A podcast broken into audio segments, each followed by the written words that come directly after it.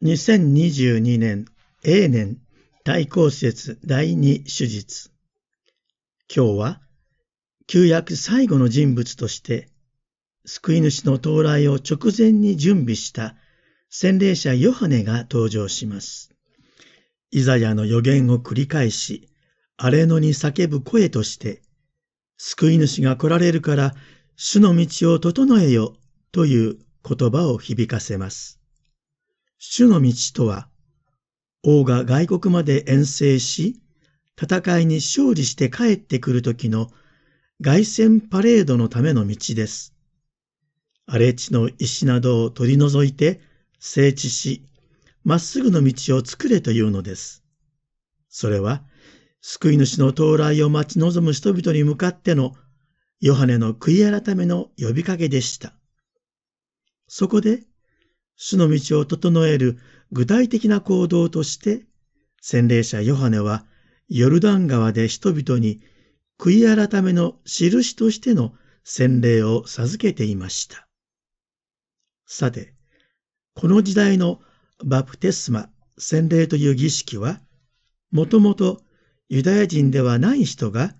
ユダヤ教を信じるようになった時だけにする清めの儀式のことでした。ところが、洗礼者ヨハネの呼びかけに応えたユダヤ人は、ヨハネのもとに来て、自分の罪を言い表し、神の許しを願い、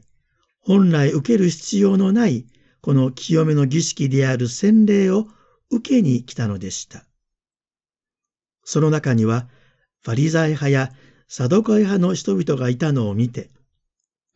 ヨハネは驚き、おい、ちょっと待て、お前たちはどんな目的があって洗礼を受けに来たのかと問いただしました。そして彼らに向かって、なんと、マムシの子らよと辛辣な言葉を投げかけました。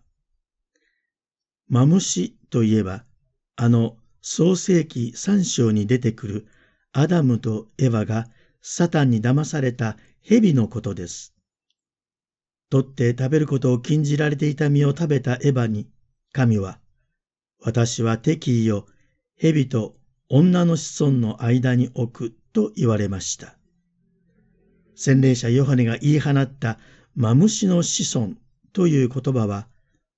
救い主に逆らい滅ぼされる悪魔の一族目というに等しい悪口だったのです。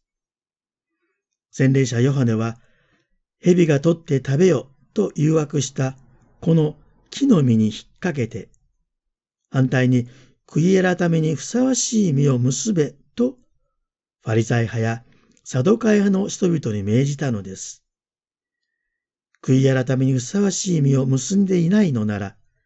罪の許しを得ることはできないからです。では、悔い改めのふさわしい実を結ぶためにはどうしたらいいのでしょうか？そのヒントは、我々の父はアブラハムだなどと思ってもみるなという言葉にあります。パリザイ派やサドカイ派の人々は、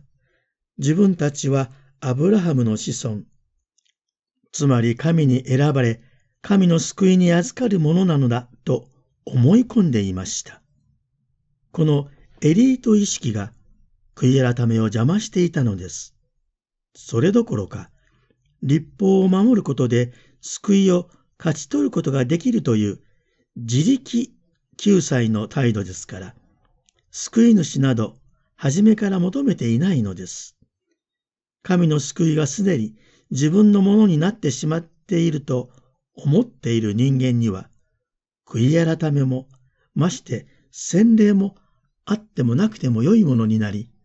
せいぜいあった方が確実だろうという程度のものになってしまうのです。それでは、真の悔い改めではありません。ヨハネが求めた悔い改めの実というのは、自分の力では救われることのできないことを認め、神による救いを信じ、神に信頼し、自分の意志と生き方を具体的に変えていくことを意味していました。さて皆さん、私たちも心にもない悔い改めを続けてはいないかどうか、この対抗説にじっくりと反省してみましょう。いや、じっくりと悠長なことを言っている場合ではないかもしれません。神の前で自分がさも正しい人間だと思って、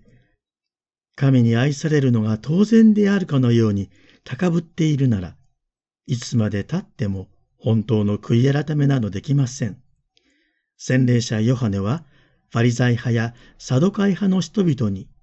神の裁きがすぐにそこにあると警告しました。斧もすでに木の根元に置かれ、良い実を結ばない木はすべて切り倒されて火に投げ込まれるというのです。さらに洗礼者ヨハネは、人々が真剣に悔い改めて罪の許しを求めるために、自分の後に来られるお方が授ける精霊と火による洗礼と神の裁きというものを直結させて語りました。自分の後に自分よりも優れた方が来られる。その方は手に蓑を持って脱穀場を隅々まできれいにし、